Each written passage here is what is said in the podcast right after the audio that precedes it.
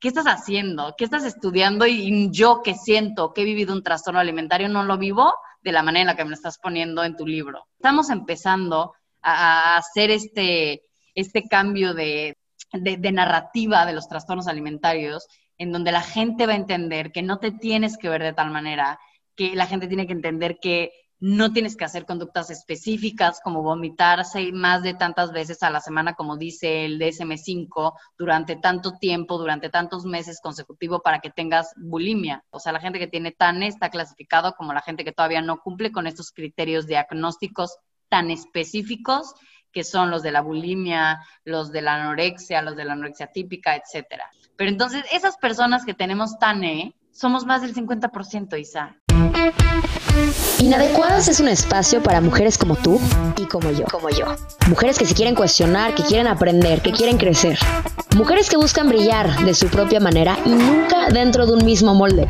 Mujeres que quieren esculpir su propio camino y romper sus propias barreras. Romper sus propias barreras. Y que creen que lo perfecto es enemigo de lo bueno. Me llamo Isabel Suárez y te quiero invitar a que tú y yo platiquemos de forma inadecuada. Inadecuadas, bienvenidas a este nuevo capítulo, bienvenidas a este nuevo miércoles de Inadecuadas. Gracias por escucharnos nuevamente y te quiero contar un poquito de lo que vamos a estar platicando el día de hoy. El día de hoy es un capítulo sensible, es un capítulo un poquito crudo, pero sobre todo es un capítulo real.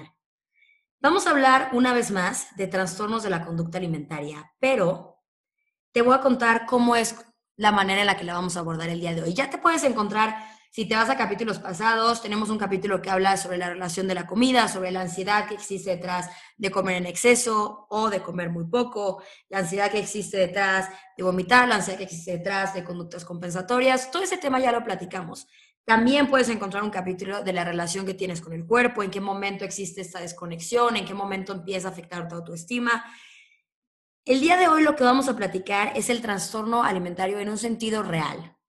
Puede ser un capítulo que se vaya a ir un sentido un poquito crudo, pero lo que queremos hacer es presentártelo sin romantizarlo, que si estás pasando por un proceso similar a esto, te puedas identificar y puedas decir, perfecto, no soy la única, que te podamos dar ciertas herramientas para que puedas identificar de forma más fácil focos rojos, que puedas identificar si puede ser que necesites ayuda, si alguien cerca de ti necesita ayuda, y un poquito crear conciencia en general de este tema sin filtros, sin tabús, sin nada de eso, sino de una forma real y como está tal cual. Está conmigo el día de hoy Fernanda Flores. Ella es psicóloga en formación y sobreviviente de un TCA. Y Fer tiene una de las cuentas que a mí más me han llamado la atención en abordar el tema de trastornos alimenticios.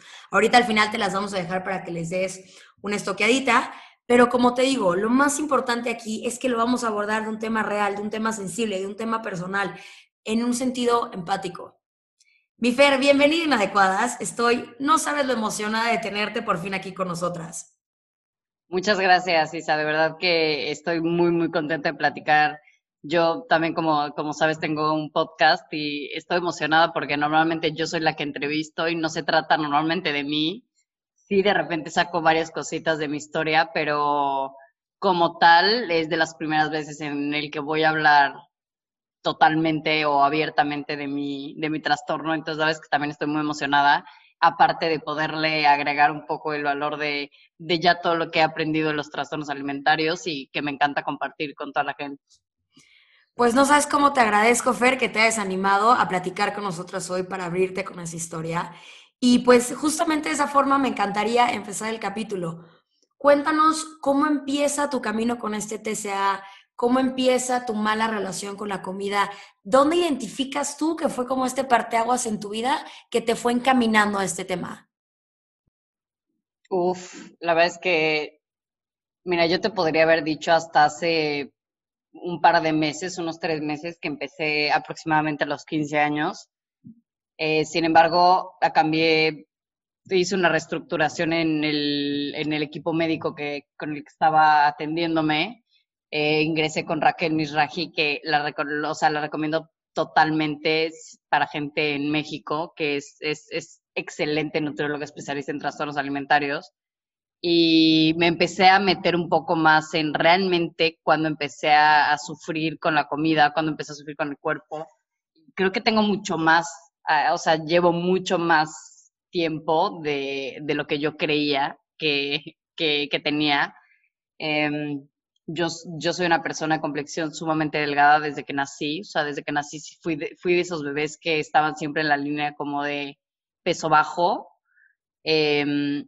Y, y, fui una niña que desde chiquita todo el tiempo el, el, foco era en que tenía que subir de peso, en que estaba baja de peso, en que estaba baja de peso, en, no sé, a los 8 o 10 años, no, no, sé a qué edad me, me, inyectaron hormonas de crecimiento, estuve eh, como en mi primera dieta como tal, era para subir de peso, eh, me, me, me, tenían haciendo como ejercicio y comiendo y bla, bla, bla, porque pues de esa manera funcionaba mucho mejor el, el, la hormona de crecimiento, pero entonces eh, durante estos dos meses yo me he dado cuenta que llevo mucho más años sufriendo como con, con este tener que cambiar mi cuerpo de cierta manera o tener que estar luchando para, para cambiarlo, ¿no? Entonces, he tenido una muy mala relación con mi cuerpo desde hace muchos años, o sea, como te digo, desde que soy muy chica.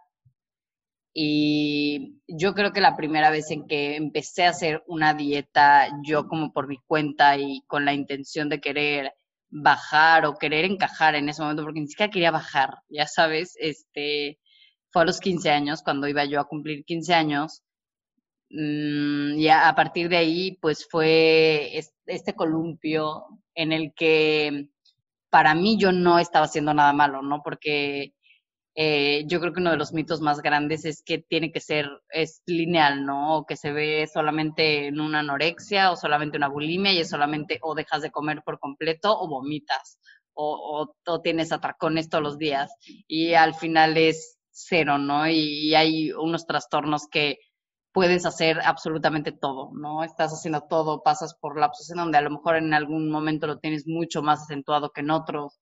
Y así estuve mucho tiempo, así estuve muchos, muchos años hasta cuando tuve un exnovio que se llama José y él fue la primera persona que se dio cuenta de que tenía muchas conductas enfermas con la comida que para ese momento pues ya tenía que cinco, seis, sí, cinco años haciendo conductas y pues cada vez eran más graves, ¿no? Cada vez iban aumentando, cada vez iban siendo un poco más agresivas o, o, con un poco más de odio hacia mi cuerpo, con ganas de, híjole, la vez pasada no pude y esta vez lo voy a hacer mejor, o me faltó disciplina, ¿no? Que según yo era lo que me faltaba para poder lograrlo. Y en alguna ocasión, en esa ocasión cuando andaba con él, sí lo logré, logré a raíz de una, una crisis que tuve, eh, que dije, ahora sí es mi momento, lo voy, lo voy a hacer bien, ya sabes, lo voy a hacer bien y, lo empecé a hacer según yo bien, empecé a, meter mucho más cosas, pastillas y todo ese tipo de cosas y bajé, evidentemente bajé de peso.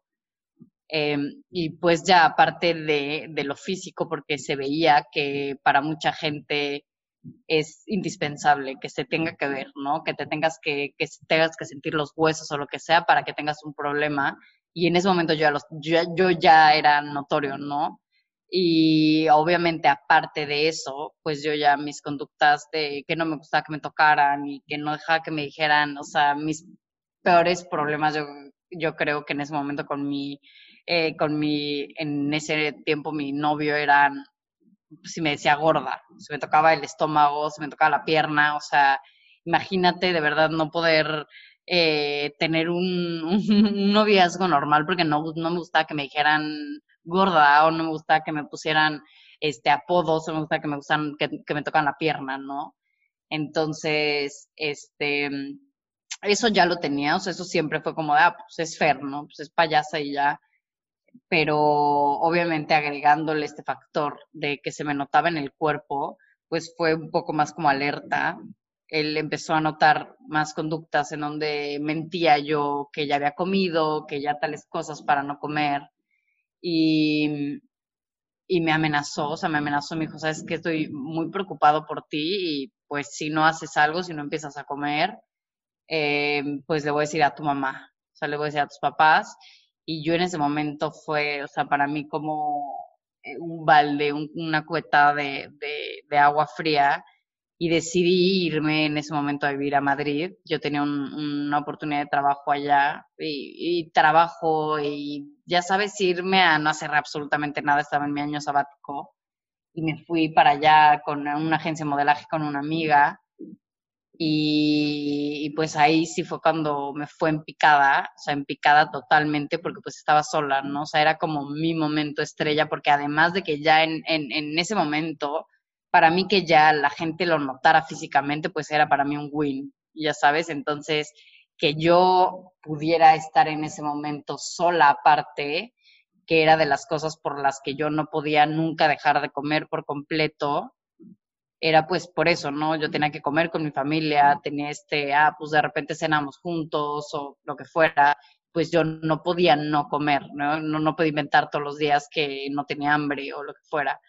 Entonces, pues sí, comía poquito y hacía muchas conductas para, eh, ya sabes, muchas conductas compensatorias, muchas conductas también ahí enfermas con la comida, rituales.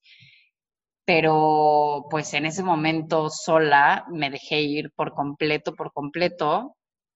Y, y en ese momento fue cuando toqué fondo un poco. fue la primera vez que sentí que había tocado fondo cuando pues un día de verdad no me pude, no me pude parar de la cama, o sea, no, no me pude parar de la cama y, y ni por un vaso de agua. Entonces, de verdad en ese momento sí sentí que me iba a morir. O sea, yo dije ya, ahora sí, le jugué demasiado al valiente y ahora sí valió madres. Y de verdad lloré muchísimo ese día. Yo dije, ya, me voy a morir. O sea, a pesar de que me desmayé, me alcanzaba a desmayar en la calle corriendo, en ayunas y ese tipo de cosas, eso no me daba miedo. eso no me daba miedo, pero de verdad esa vez sí, que el no tener el control de mi cuerpo fue algo muy feo. Y me regresé a México. Em, y ya regresé y pues este exnovio, José, me me metió a un curso con Gabo, que de hecho pues lo conoces, a Gabo Carrillo, y él fue una persona que me canalizó, él definitivamente no, jamás fue mi salvador en este sentido de, ah, te voy a quitar el trastorno, sino fue, oye, tenemos que hacer algo porque estás grave. Y me canalizó con un, doctor, con David Shitlo, en, en Ciudad de México, y él fue el que me, ingresó en la clínica, en, en comenzar de nuevo en Monterrey. Fue la primera vez que tuve como el enfrentamiento eh, un, un, enfrentamiento real en creer que, que realmente tenía algo, pero pues fue mi primera como recuperación. Esta fue a los 20, bueno, salí a los 21 de la clínica y pues bueno, estuve de los 21 como a los 24 años más o menos intentándole, intentando hacer las cosas bien pero pues no, en ese momento tenía solamente un, mi equipo psicológico era muy bueno, mi psiquiatra, pero nunca tuve ni una red de apoyo, ni, ni, nunca pude llegar con un nutriólogo especialista que me, me ayudara o que me hiciera bien. Pues eh, caí otra vez en conductas compensatorias, este, mi, mi, mi como que se las ingenió para sobrevivir, o sea, como que estuvo demasiado escondido tomando nota de, de qué otra manera, ¿no? O sea, de qué otra manera llegar. Yo ya me sabía todas las maneras y al final tenía una muy buena, un muy buen apoyo psicológico por parte de mi psiquiatra.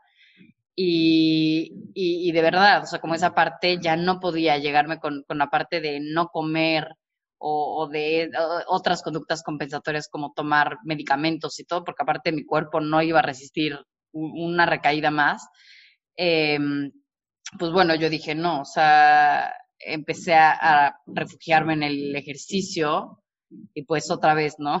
Recaí otra vez en, en, este, en este mundo en donde caí en un mundo con tantas conductas normalizadas que están pues enfermas son propios de las conductas de un trastorno alimentario. Entonces, pues bueno, yo volví a caer y aquí estoy. O sea, en la cuarentena fue cuando me di cuenta que, que, estaba teniendo una relación bastante, bastante dependiente del ejercicio. Yo, aparte, incluso terminé siendo ciclista de alto rendimiento del equipo nacional de ciclismo ruta. Entonces, hacía bestial el ejercicio, o sea, llegaba a ser seis horas de ejercicio. Eh, para mí era normal hacer cuatro o cinco horas de bicicleta y, irme a rutas, ¿no? O sea, no, no, no meterme a hacer spinning, o sea, rutas durísimas de, ciclismo, hacer sesiones dobles y, locura, ¿no? Porque al final era bien visto, era lavado y, y pues bueno, a mí me, me hacía sentir bien en mi ego, me veía, para mí físicamente me veía eh, bien, o sea, me veía con demasiado músculo. Obviamente me, tenía en un peso bastante bajo por a lo que me dedicaba en ese momento el ciclismo de ruta, pero, pero al final nunca dejé que me dejara de bajar. Ya sabes, ese tipo de cositas como que me mantuve en esa línea en donde dije, no, no, no, yo no recaigo, porque recaer es ya hacer este tipo de conductas y eso ya no lo hice. Y, pero bueno, ya al final en la cuarentena fue cuando me di cuenta que pues no, definitivamente había vuelto a caer otra vez y regresé otra vez con Mayra, volví a pedir apoyo y, y pues empecé Food Freedom. Fue cuando eh, decidí durante el principio de la cuarentena, los primeros meses, hacer esta red de apoyo, empezar a crear todo lo que para mí yo sentía que me había faltado para mi recuperación, o sea, qué fue lo que había fallado en mi primera recuperación o por qué volví a caer de esa manera como tan, tan ciega, ¿no? En la que no me pude, ¿cómo, o sea, que yo decía, ¿cómo no me pude dar cuenta, ¿no?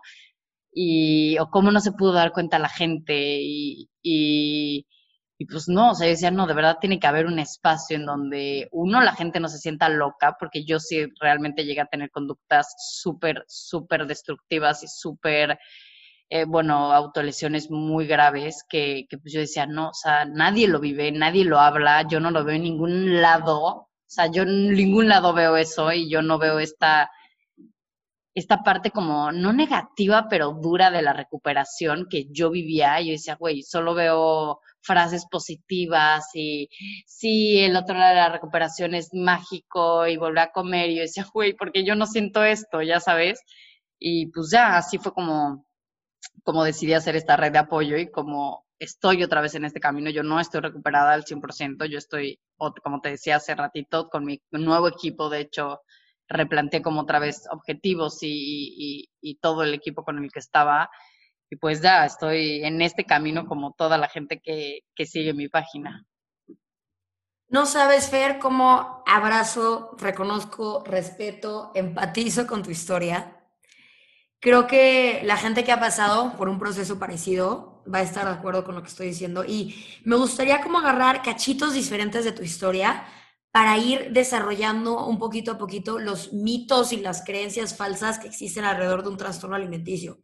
Me gustaría empezar por esta parte, que empiezas tú a hablar, que empiezas a desarrollar ese trastorno, empiezas a bajar de peso, empiezas a tener ciertas conductas, hasta que llegas a algún punto que un día te despiertas y ya no te puedes mover de esa cama, ¿no? Y creo que es lo que muchas personas piensan, que existe en un camino en un TCA. Es simplemente dejas de comer, empiezas a tener conductas, vas enflacando, chance te vas poniendo más débil, chance un día te despiertas con ciertos mareos, hasta que algún día verdaderamente ya no te puedes parar de la cama.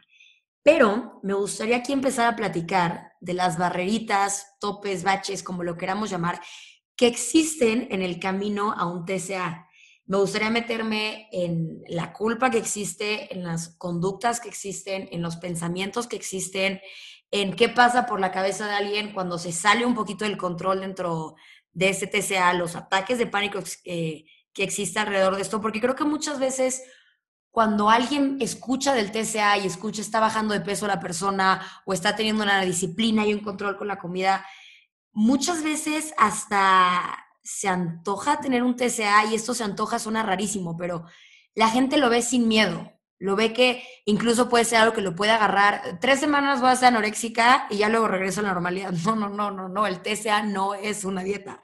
El TCA no es una manera de bajar 5, 2, 1 kilo, lo que sea. El TCA es un problema mental.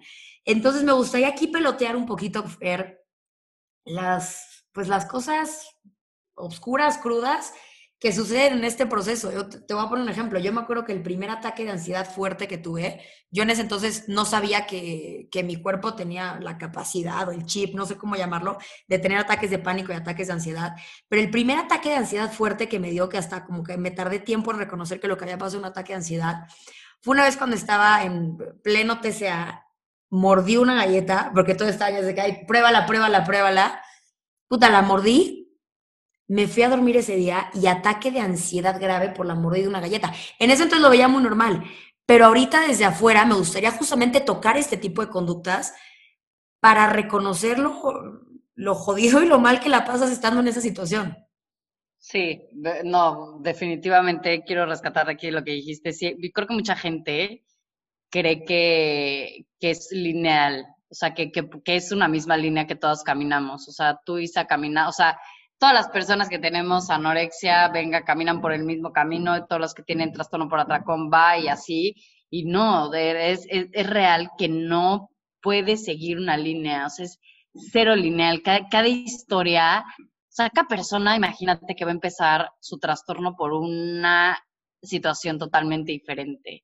O sea, ese, ese, ese e, eso que, se le llama en el psicoanálisis como ese trauma inicial, eh, cada quien va a vivir algo diferente. O sea, entonces, partiendo desde ahí, todas las personas vamos a tener, o sea, lo vamos a vivir totalmente diferente. Las personas, todas las personas que tienen un trastorno por atracón van a vivir totalmente diferente su trastorno.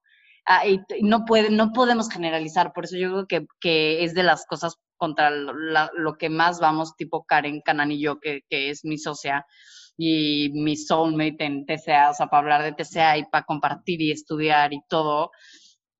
Y que, y que estamos muy en contra de estos diagnósticos porque te, te encasillan, ¿no? Te, hay incluso hasta discriminación, hasta estigma de peso en el mismo, en los mismos TCA, ¿no? Bueno, en los mismos trastornos alimentarios. Entonces, eh, partiendo desde, desde ahí, no, ningún, ningún, como dices tú, ningún trastorno es igual todos lo vivimos diferente, pero sí algo yo creo que podemos eh, saber o de una, una de las maneras en donde la gente dice, bueno, ¿cómo yo sé que ya es un trastorno alimentario y cómo yo sé que pues, es simplemente ser una jovencita o ser una mujer o ser una mamá que simplemente hace una dieta porque quiere bajar unos kilitos, ¿no? Porque pues todas sus amigas están a dieta y bla. Y creo que este es el punto en el que tú dices, ¿no? El momento en el que tú haces todas estas conductas compensatorias, a lo mejor tú em, no, no comías, ¿no? No comías nada de azúcar, nada de eh, postres, no comías nada de eso, pero el día que te lo comiste, el día que sí rompiste esta regla de no comer este producto o este alimento, ese día se desbordó, o sea, ese día, pum, ¿no? Tuviste el ataque de pánico, ese día tuviste un ataque de ansiedad porque no tuviste una manera de, otra manera de expresar esa angustia que estabas teniendo en ese momento. Entonces, es así, o sea, así pasa con el ejercicio, o sea, así pasa con una persona que está obsesionada, por ejemplo, con el ejercicio, ¿no? O sea, eh, que no puede, que su, conducta, que su conducta compensatoria es hacer ejercicio. Entonces, esa persona, a lo mejor, pues sí, no, no estás haciendo ejercicio por la razón correcta, porque realmente estás haciendo ejercicio porque lo que estás queriendo hacer es cambiar tus piernas porque te cagan tus piernas y bueno, no hacer, es, hacer eso no significa que ya tienes un TCA, estás súper mal, te voy a internar y tú ya te, te, quieres morir y ya estás en el camino de la muerte, ¿no?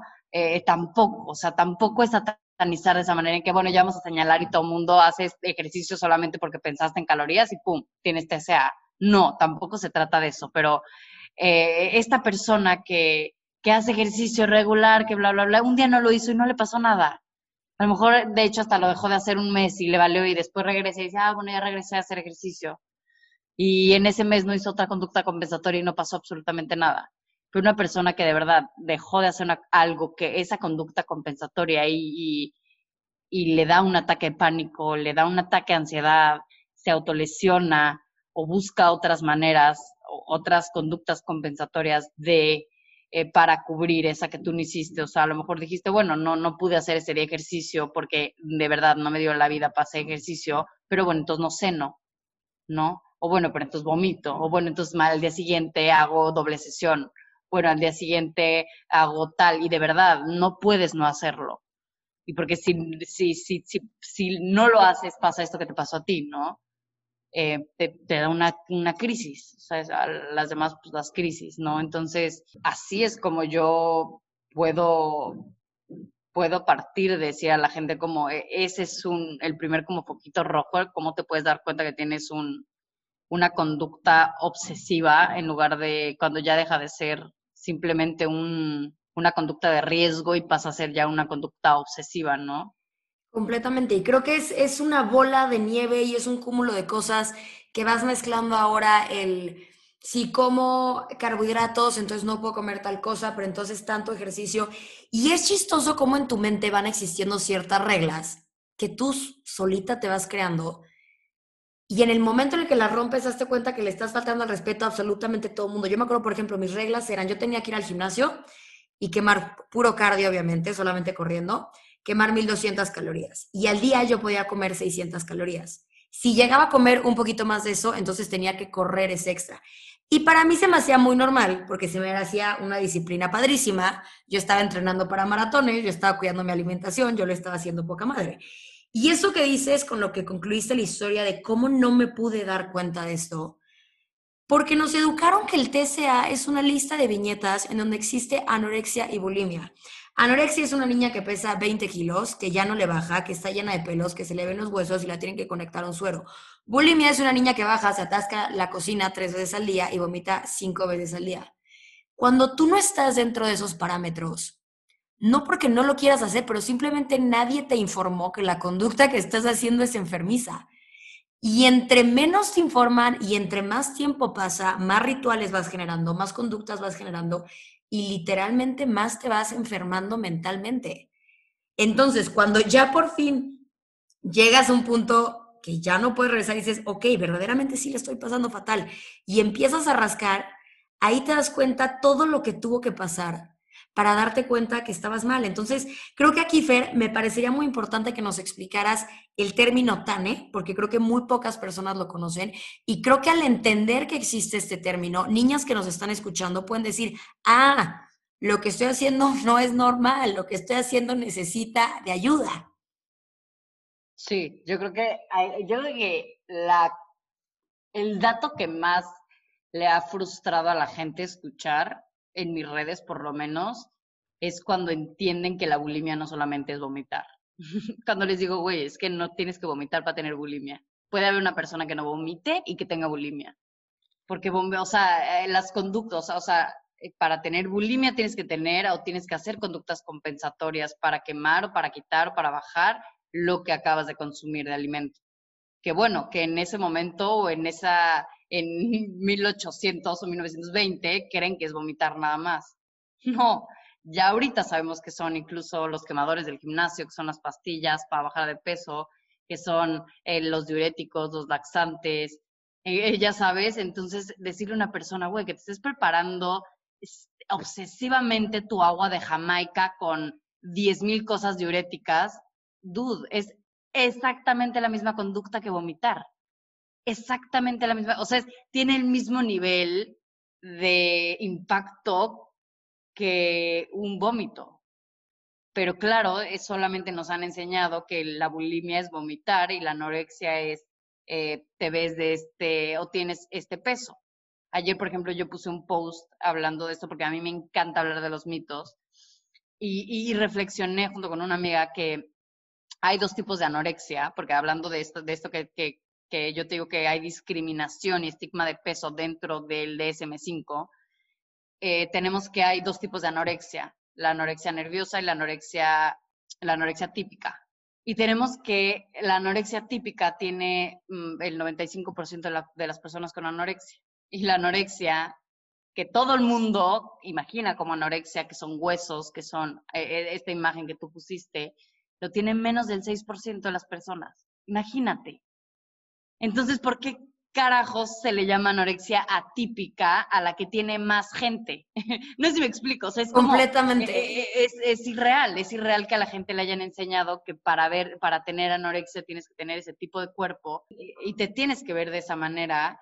Y por eso es que mucha gente dice, güey, no es cierto, no, no, no, no, no le puedes decir a una persona, es que sabes que tengo anorexia, no, es cierto, pues ve tu cuerpo. Fer, yo me tardé también mucho tiempo en buscar ayuda con esto, porque en mi mente, o sea, imagínate ya este grado como de, de estigma con la anorexia típica. En mi mente yo decía, cuando yo vaya al psicólogo, el psicólogo va a ver mi cuerpo y va a decir, vieja, ¿qué haces aquí? O sea, de anorexia no tienes absolutamente nada. Y entiéndeme, a ver, la verdad, veo fotos de, de mí entonces y era una niña muy delgada, pero como justamente no me veía con ese cuerpo anoréxico, pues no, yo no merecía ayuda. Y este es otro tema que me encanta. No necesitas estar al borde de la muerte. No necesitas estar en el punto que Fer platicaba hace rato, no poderse despertar de la cama para buscar ayuda. Mereces sentirte bien, mereces liberarte con ese tema de la comida. Y el día de hoy yo te quiero invitar a que te sientes a reflexionar qué conductas compensatorias tienes en tu vida. Lo que estaba platicando Fer hace rato. Identifica cómo está tu relación con la comida en el sentido de qué estás negociando ahí, qué estás canalizando por dónde. Y si te das cuenta que traes conductas obsesivas, no me importa que no estés en el borde de crisis de un TCA, busca ayuda, porque ¿qué crees? Hay una forma distinta de vivir. No tienes que vivir con eso ni cargar con eso el resto de tu vida.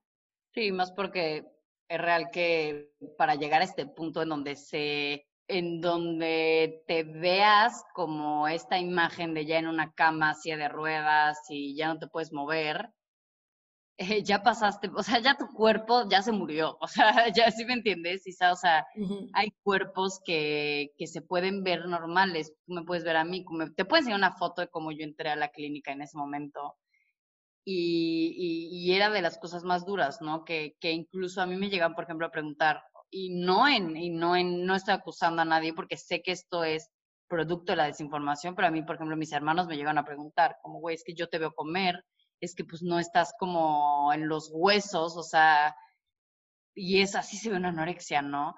Y pues sí, la gente no entiende que, que, que no te tienes que ver así o no te tienes que ya de verdad no poder parar de la cama, porque ya para cuando estás en ese momento, como yo decía, ya el cuerpo se murió, o sea, los, los, las consecuencias físicas que puedes llegar a tener que tú no puedes estar, que tú no tienes idea que puedes estar teniendo son miles, es grandísimo. O hay gente que no tiene idea hasta que llega ya y se hace los estudios y ya tiene, ya pasó de la osteopenia y está en osteoporosis y ya tiene huesos de señor de 70 años.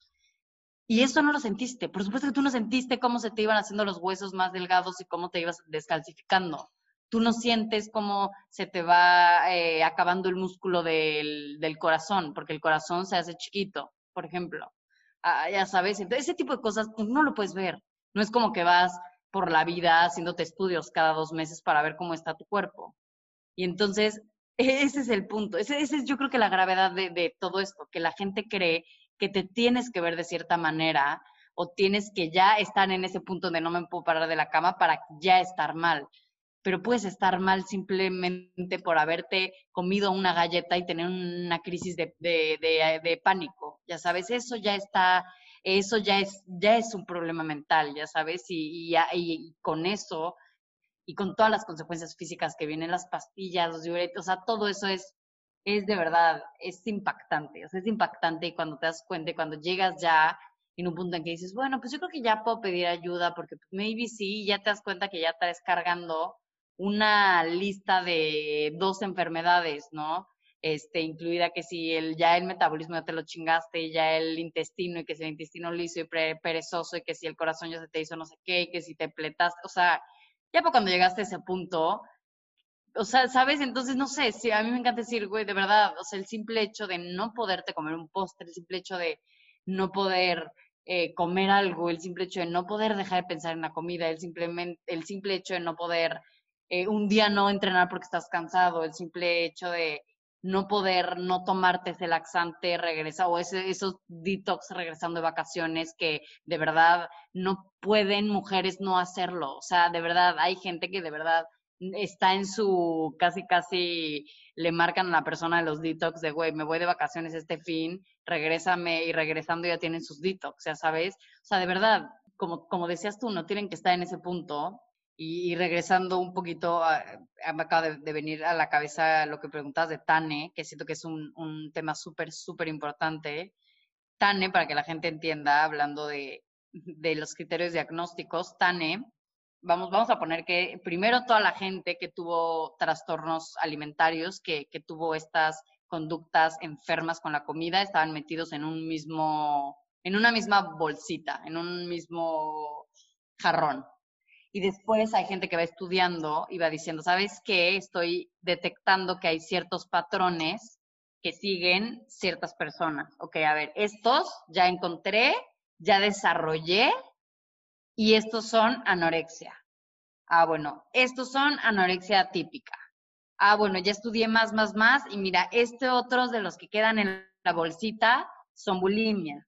Ah, mira, esta es pica y rumiación. Y ve así, y los que quedan en la bolsita se llaman TANE, porque esos todavía no están especificados. Esos todavía no tenemos idea, eh, todavía no hemos eh, encontrado como patrones similares, no, no, no están estudiados. Por eso es, es que la gente cree o la gente sigue creyendo como muchos mitos y muchos eh, tratamientos arcaicos, porque estamos hablando de que estamos en una generación que está, que está estudiando los trastornos alimentarios. Estamos llegando, esta generación, a decir, a ver, ¿qué estás haciendo? ¿Qué estás estudiando? Y, yo que siento que he vivido un trastorno alimentario no lo vivo de la manera en la que me lo estás poniendo en tu libro. A ver, trae, o sea, déjame ayudarte. Y estamos empezando a, hacer este, este cambio de, de, narrativa de los trastornos alimentarios, en donde la gente va a entender que no te tienes que ver de tal manera, que la gente tiene que entender que no tienes que hacer conductas específicas como vomitarse más de tantas veces a la semana, como dice el DSM5, durante tanto tiempo, durante tantos meses consecutivos para que tengas bulimia. Porque el simple hecho, como decía hace rato, o sea, la gente que tiene TANE está clasificado como la gente que todavía no cumple con estos criterios diagnósticos tan específicos que son los de la bulimia, los de la anorexia, los de la anorexia típica, etcétera.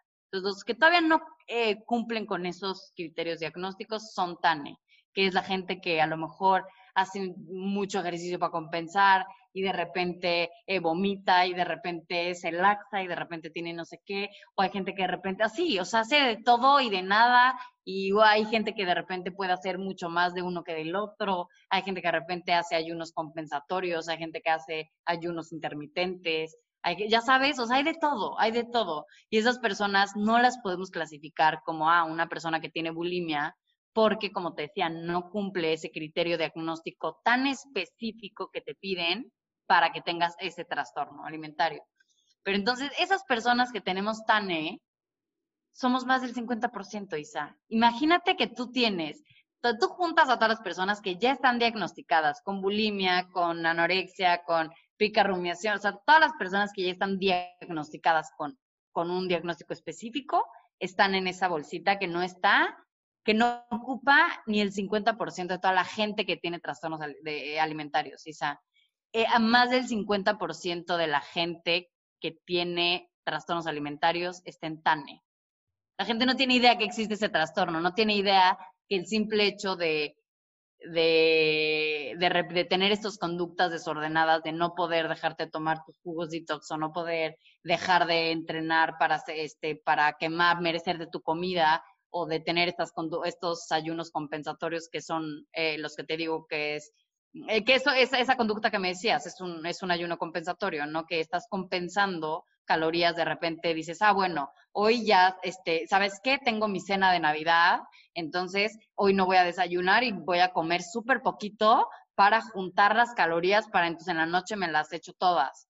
Y bueno, a lo mejor me pasé tantito, entonces le quito y mañana eh, ya sé que me pasé por 300 calorías y entonces mañana eh, hago más ejercicio y cumplo con esas 300 calorías, o sea, quemo esas 300 calorías. O eh, entonces mejor no desayuno, o desayuno ligero, esto que le llaman, eh, ah, estoy teniendo balance, y entonces desayuno ligero, porque solo me voy a tomar un licuado. Bueno, porque tu cuerpo realmente te está pidiendo un licuado, te está pidiendo chilaquiles, ¿no? No sé, o sea, de verdad eh, está muy cañón y la gente no entiende que eso, a eso se le llama ayuno compensatorio y que eso es una conducta alimentaria de riesgo y que eso es una conducta propia de un trastorno de la conducta alimentaria. Esto que estás diciendo, Fer, te voy a explicar qué es lo más peligroso que veo yo con el tema de Tane y con esto que estás platicando. Tristemente, estas conductas compensatorias, estas negociaciones, estos ayunos, ya no nos los están recomendando la página de Ana y mía. Ya no los están recomendando nutriólogas con una credibilidad enorme. Entonces, ¿cómo fregados yo voy a entender que es un TANE y cómo yo voy a poder entender que lo tengo cuando mi propia nutrióloga me está fomentando estas conductas. No voy a hablar de nombres, pero yo hemos platicado de varias de ellas, pero no vamos a difamar a nadie aquí el día de hoy. Pero con lo que te voy diciendo, quiero que empieces a identificar si las cuentas de nutrición que sigues, tu misma nutrióloga, health coach, alguien que te esté aconsejando, llega a caer en este tipo de situaciones. Ayuno intermitente. Sí, el ayuno intermitente, si a ti te va bien, si a ti te cae bien, te hace sentir bien, está padrísimo. Pero recomendar ayunos después de un cheat meal, recomendar ayunos después de romper la dieta, dejar de comer 18, 16, 14, 24 horas después de que comiste más carbohidratos de lo normal. Hacer ejercicio extra si ese día vas a comer. No comer carbohidratos, frutas ni grasas si ese día vas a tomar. Desayunar ligero, como dice Fer, que ligero son dos rollitos de pavo y chance una espinaca, si ese día vas a ir a comer con tus amigas. No cenar si comiste de más. Todas estas cosas no son conductas de una nutrición sana. Por supuesto que no lo son. Prende el foquito y yo creo que aquí la base de identificar si la conducta es sana o no, ¿cómo te hace sentir eso? Cuando tu nutrióloga te dice, si cenaste pesado, entonces ayuna durante 18 horas, ¿qué te hace sentir? ¿Te hace sentir ansiedad? ¿Te hace sentir culpa? ¿Cuál es el sentimiento que hay detrás de eso? Y tú solita empiezas a desenredar esa misma conducta.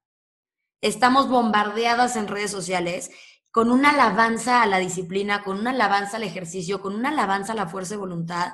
Muchas cuentas fitness que estás viendo, no estás viendo una disciplina aplaudible, estás viendo una vigorexia. Muchas cuentas de influencers de nutrición, veganas, orgánicas, no estás viendo una forma saludable de vida ni recetas lindas, estás viendo una cuenta de ortorexia. Aguas con el contenido que ves, analiza lo que te está generando y con base a eso ve tú identificando, haciendo limpias, entendiendo qué conductas tienes, entendiendo cuáles quieres quitar, porque hoy en día con toda la información y la desinformación que estamos recibiendo está muy cabrón que entendamos que mentalmente tenemos un problema. Yo miraría también cómo te hace sentir el no hacer esa conducta que te están poniendo, porque puede la nutrióloga, porque le pasa a mucha gente, que le dan las conductas, o sea, te dicen, ah, ¿sabes qué? Eh, nutriólogas que te van a dar las pastillas para bajar de peso, te van a dar este tipo de cosas, o pastillas para quitar el hambre, o te va a dar chochos porque estos son chochos de no sé qué y todas esas cosas. Y bueno, a lo mejor te lo pueden estar diciendo, pero no lo haces, ¿no? O si sí lo haces, pero ¿cómo te hace el, el, el cuando no lo haces? O sea, ¿cómo te hace el sentir que a lo mejor tu nutrióloga te está recomendando eh, hacer tanto ejercicio para que ah, te puedas comer tanto el fin de semana, ¿no? Pero ¿qué pasó si de verdad ese fin de semana te bajó y no pudiste hacer ejercicio? O sea, ¿cómo te pone en esa situación? O sea, porque de verdad, ya cuando nos damos cuenta y que fue yo de la manera en donde, cómo me di cuenta que, que había recaído, literal, Lisa, o sea, sí me di cuenta yo que había recaído, fue cuando empecé a, a, a dejar de hacer estas conductas o hacer estos rituales que yo ya había, eh, que estaba teniendo en ese momento como en, en, mi vigorexia, pues yo lo empecé a quererme matar, o sea, yo decía, güey, ¿qué es esto? ¿Cómo que no voy a entrenar? Y como que yo voy a... O sea, me empecé a poner muy mal y fue ahí donde dije, güey, uff, algo no está bien, algo no está bien, ya sabes. Y, y, sí, invitar mucho a la gente que se meta a mi página y hablo mucho de las conductas compensatorias. Creo que mi página lo que más van a escuchar es hablar de mitos, porque rompo mitos, o sea, el punto de mi cuenta es cambiar la narrativa de los, de los trastornos alimentarios y aparte ser esta red de apoyo de gente que diga, güey, aparte te estoy enseñando que la recuperación, uno no es lineal, uno no es la maravilla que algunas personas te van a decir, se siente la fregada, de repente vas a tener unos bajones o, o vas a hacer las conductas compensatorias, porque es tan es así que no es lineal, que no es de un día a otro dejaste de hacer las conductas. Porque si un, de un día a otro dejaste de hacer una conducta compensatoria, de verdad, cuestiona qué estás haciendo. O, si de verdad dejaste de hacer una conducta compensatoria de un día a otro y te sientes fenomenal, duda, amiga, revisa de verdad qué otras conductas estás haciendo, porque de verdad, si tu TCA está callado durante tu recuperación, es porque algo estás haciendo bien a favor de tu TCA.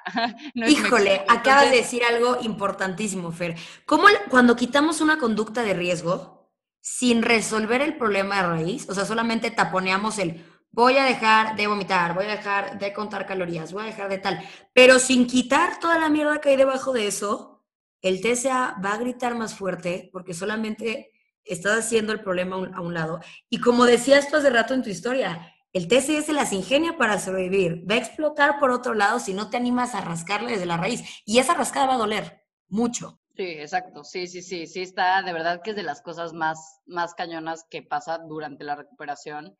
Y, y te das mucho cuenta, yo creo que de estos, estos falsos tratamientos que también se van a encontrar mucho en redes sociales, y estas personas que te van a vender pastillas para controlar tus atracones. Y es como, bueno, ok, te están dando una pastilla para quitarte el hambre, pero te están quitando una conducta y te están metiendo en otra. Entonces, eso es a lo que me refiero con, güey, de verdad cuando tu, tu, trastorno está tan, tan callado en una recuperación, es porque pues algo estás haciendo, algo está él haciendo bien, ya sabes, está haciendo otra conducta compensatoria que lo está haciendo estar tranquilo, ¿no? Porque cuando no estás haciendo esa conducta está a tope, está, eh, grita muchísimo, ¿no? Y, y, esta parte de la recuperación que te decía, es muy importante que entiendan que al principio va a ser muy doloroso y, al principio muchos como, hay pocos de estos momentos de lucidez o de estos destellitos que yo le llamo como de como de luz al final del túnel, ya sabes, de que dices, güey, de verdad, siento que nunca se va a acabar, y ves ese momento. A lo mejor un día, de verdad, fuiste al restaurante y ese día, de verdad, pediste lo que se te antojó del menú y no lo que hay dependiendo de lo que todo el mundo va a pedir, porque si todo el mundo va a pedir ensalada y bla, bla, bla, ¿cómo va a pedir una pasta yo? no, ese día pediste las enchiladas que te antojaron o el, no sé, lo que se te haya antojado del menú. Y a lo mejor te dio una crisis después. Pero ese momento, ese momento, ese pequeño pasito que fue, güey, ya hoy logré pedir algo al restaurante. Ni siquiera significa que la próxima vez que vuelvas a ir al restaurante lo vas a hacer igual. O va allá, pum, pasaste ese paso, pum, lo quitaste como si fuera como casilla de videojuego y ya, ya pasaste ese nivel. No, porque tienes que volver a ir al restaurante. Y a lo mejor antes, esa vez funcionó, porque es lo que yo, yo siempre digo, ve que funcionó, ¿no? ve, o sea, analiza esos momentos de destellitos principales de, güey, es esa vez que pudiste hacer algo que no creías que podías haber hecho, te comiste ese postre, te pediste lo que querías o no compensaste y, bueno, no hiciste ejercicio a lo mejor o no imitaste o no tuviste el atracón.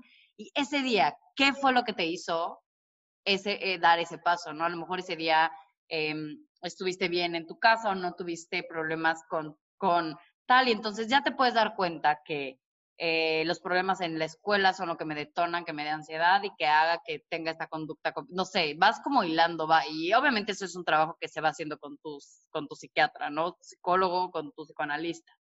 Entonces así es como, como, como este proceso en donde te vas dando cuenta y, vas anotando yo casi casi, de, ah, ok, hoy me pasó esto, hoy logré este pasito. Sí, después tuve una super crisis porque después dije, güey, soy la peor porque pedí el plato más calórico de toda la mesa o lo que sea que te esté dando tu crisis o no es que desayunaste tal y comiste tal y cómo cenaste pasta, te tocaba cenar este, ensalada porque tal, no sé.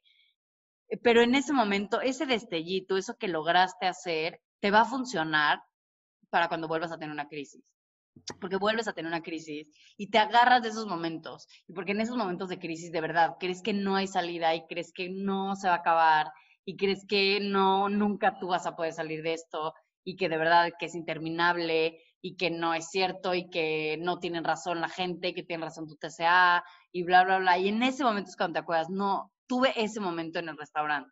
Te juro que voy por ese momento y por volver a sentir, es, eso en algún otro, en otro momento. Y a lo mejor lo vas a volver a tener y entonces ya tienes dos y va, ya después vas a tener tres y después vas a tener cuatro y así, y cada vez estos momentos de crisis van a ser menores y, va, cada vez vas a tener más estos momentos de, de la luz al final del túnel. Pero es todo un proceso, es todo un proceso muy duro, es todo un proceso de mucha oscuridad, es todo un proceso de que tienes que llevar un proceso con alguien, tienes que ir acompañada de alguien, no puedes ir definitivamente solo ni sola, y más porque te vas topando con, con todos los bachecitos, ¿no? Te metes a Instagram y vas a tener, como decías tú hace rato, ¿no? Ya no te tienes que meter y googlear el blog de no sé qué y meterte a 10.000 páginas para llegar a la dieta de la luna, ¿no?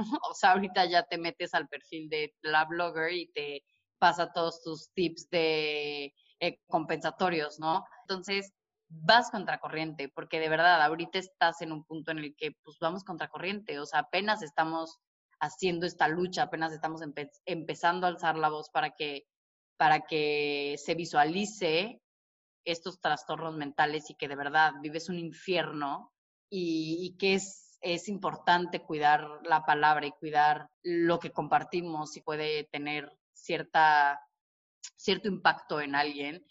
Y, apenas vamos haciendo ese camino, ¿no? Apenas estamos empezando a liberar ese camino para las próximas generaciones, que a lo mejor ya no sea tan difícil para ellas, ¿no?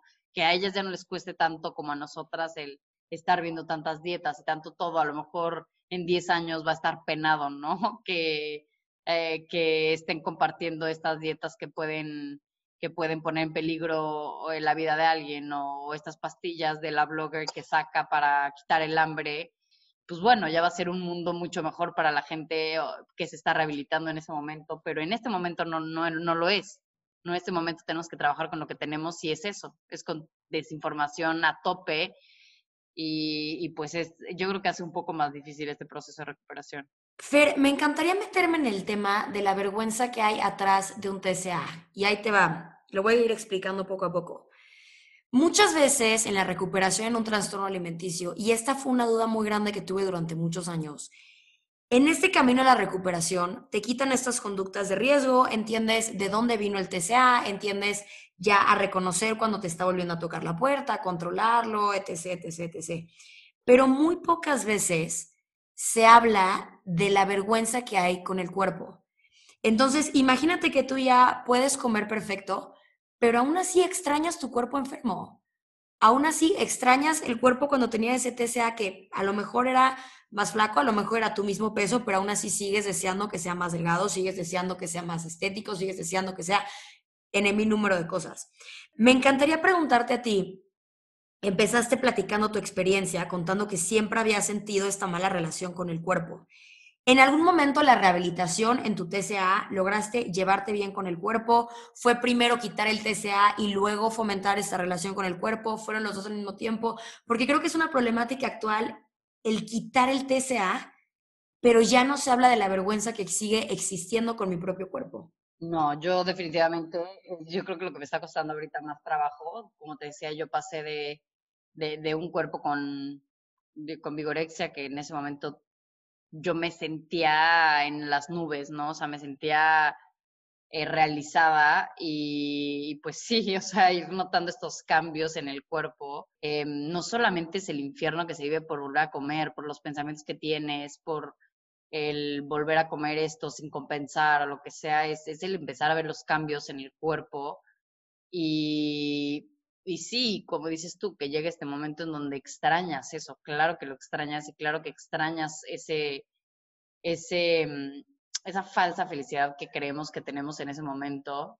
A mí me sirve muchísimo acordarme realmente cómo me sentía en ese momento, esas crisis que me daban cuando eh, veía mi porcentaje de grasa y había subido punto, nada, ya sabes, y de verdad yo sentía que para mí se me acababa el mundo y decir, de verdad eso es mi, o sea, eso es mi mundo, o sea, eso era mi mundo, eh, era feliz eh, contando casi casi cuántas almendras me como para poder tener eso, a lo mejor me, tengo esa gratificación de la sociedad, a la gente le gusta, a la gente me va a poner like, la gente le encanta, la gente está diciendo, güey, goals tu cuerpo, pero realmente estaba plena, de, realmente no existía un momento en el que yo me veía en el espejo y no viera qué podía más modificar, ¿no? O sea, nunca, o sea, realmente nunca estuve como tal, de, como, como cómoda, ya sabes, siempre quería eh, buscarle algo más, algo podía mejorar, algo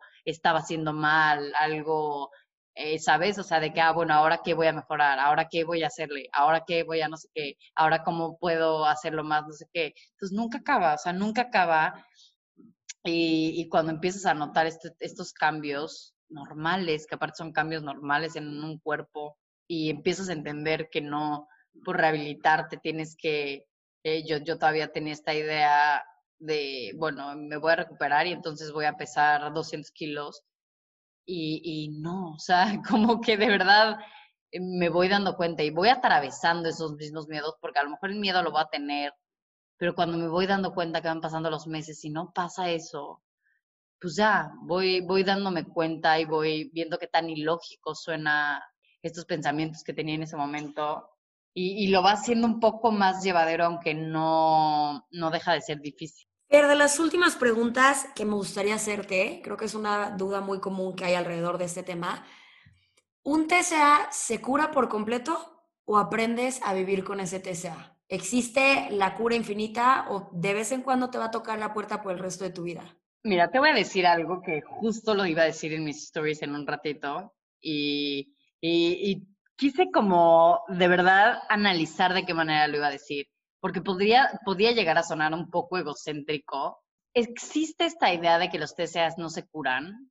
¿Por qué? No teníamos los recursos necesarios para curar un TCA no, no existían estos recursos para, eh, eh, habían estos, estas, estas reglas arcaicas que te decían que un TCA, por ejemplo, antes se creía que eh, una anorexia se curaba solamente con una dieta.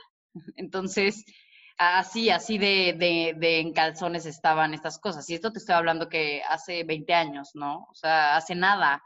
Entonces, mucha gente te puede decir que no se puede curar un TCA, hay gente que ahorita ya te puede decir, sí, yo ya me curé, pero es la gente que mm, ha estudiado recientemente, que ha empleado, que ha buscado diferentes maneras de, de atacar este problema que no sea solo con el problema de la comida. Yo de hecho no sé si, eh, a veces me cuesta un poco, pero pero incluso le intentamos cambiar esta, esta, esta regla de que sea trastornos de la conducta alimentaria, porque al final no es nada más la conducta con la comida, al final realmente es un problema mucho, que va mucho más allá, que va mucho más allá de simplemente corregir una conducta. Partiendo desde ahí, queremos o estamos llegando, eh, estamos llegando a la generación que queremos incluso cambiarle ese nombre, no decir, güey, es que no, no se trata de una conducta, porque ya nos dimos cuenta que quitar una conducta hace que tu TCA es más inteligente y va a agarrarse donde pueda para sobrevivir y va a buscar las herramientas. ¿Cuáles son las herramientas? Bueno, pues agarrar de otro TCA, de, de otro trastorno alimentario, no va a agarrar otros, otras manías, otras mañas, otro todo, incluso se puede em, convertir en una bipolaridad, en no sé, en, en, problemas psicóticos, ya sabes, entonces en depresiones, en un trastorno cuando se cura solamente la conducta pasa eso se va a mutar. Mucha gente que te va a decir, no, no se cura, solo se controla, lo tienes que controlar toda la vida. Pues sí, porque seguramente estás tratando de quitar solamente una conducta o darle comer y ya. Pues claro, no toda la vida vas a tener que estar controlando al TCA que va a estar buscando la manera de, de, salir por donde pueda, ¿no? Y, y, no, cuando llegas a la raíz, cuando llegas a la raíz del trastorno alimentario, pues vas a quitar eh, el trauma, el principal trauma, que es que es a lo que, a lo que se quiere llegar, ¿no? No nada más a quitar que deje vomitar la persona, sino encontrar por qué, eh, cuál fue el trauma inicial que llegó a pasarle al cuerpo, o sea, qué llegó a pasarle a esta persona para que tenga, eh, para que la manera en la que se tenga que expresar el cuerpo, la manera en la que, que tomó el cuerpo para expresar esto que está sintiendo, este dolor que estás sintiendo, este trauma que estás sintiendo, es a, a través del vómito, a través del ayuno, a través del el atracón, ¿no? Entonces es descubrir qué fue lo que pasó para poder empezar a hacer los cambios reales, no, no simplemente darle comerilla a la persona, porque pues si no, sí, lo vas a tener que controlar toda la vida. Es de las respuestas más interesantes que he escuchado, Fer. Creo que aborda absolutamente todo lo que hablábamos hace rato de quitar una conducta de riesgo sin resolver el problema, de que una conducta puede mutar a otra. Me parece que lo resumiste de una forma espectacular. No sabes cómo te agradezco estar aquí con nosotras hoy. Antes de despedirnos, por favor, me encantaría que nos dejaras tu podcast espectacular, tus redes espectaculares para que las, las que nos están escuchando si quieren un apoyo extra, si quieren identificarse más del tema, si quieren simplemente conocer más del tema, si no necesariamente ustedes, pero alguien que quieren mucho sospechan que están pasando por ese tema, Fer tiene toda la información correcta para eso. Sí, muchas gracias, Isa. Bueno, pues en Instagram estoy como arroba foodfreedommx. También tengo una página de internet, www.foodfreedom.mx. Ahí tengo mucha información, ahí hay test y todo por, por si quieren también. Eh, hay, el contacto de, muchos terapeutas que los pueden apoyar y también el podcast está en Spotify como Lo que pasa en nuestra mente y la es que toca puro tema de, trastornos alimentarios, pero va abordando como, como diferentes enfoques, voy llevando a, a diferentes expertos a que hablen de diferentes temas. Qué maravilla platicar contigo, mi Fer. Nuevamente, mil gracias. Gracias a todas las que nos están escuchando y nos vemos el siguiente miércoles de Inadecuadas.